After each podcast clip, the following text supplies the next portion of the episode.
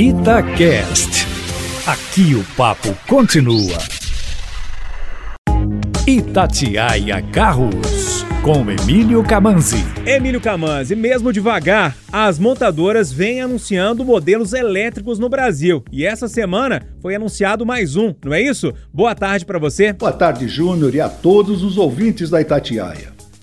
A eletrificação dos veículos é um caminho sem volta mesmo aqui no Brasil, aonde a infraestrutura para ela está avançando, mas a passos lentos.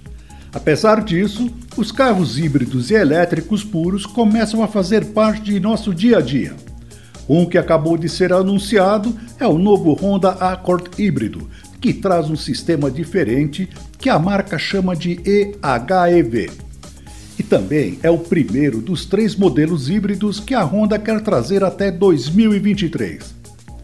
O sistema da Honda é composto por três motores: um 2.0 a gasolina de 145 cavalos e 17,8 kg de torque e dois elétricos, sendo um de tração com 184 cavalos e 32,1 kg de torque e um terceiro que é só um gerador de energia para fornecer energia ao motor elétrico e também carregar a bateria. Segundo o Inmetro, o acorde híbrido faz 17,6 km por litro de gasolina na cidade e 17,1 km por litro na estrada.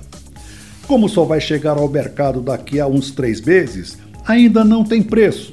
Mas por ser importado e ser um sedã de luxo, não espere algo por menos de 300 mil reais. Pois é, gente, mas temos mesmo é que torcer para que essas tecnologias cheguem também em carros mais acessíveis, para que mais pessoas desfrutem da maior economia e menor poluição que eles proporcionam.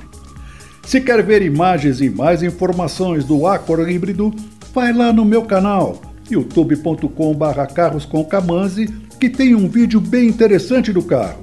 Até a próxima!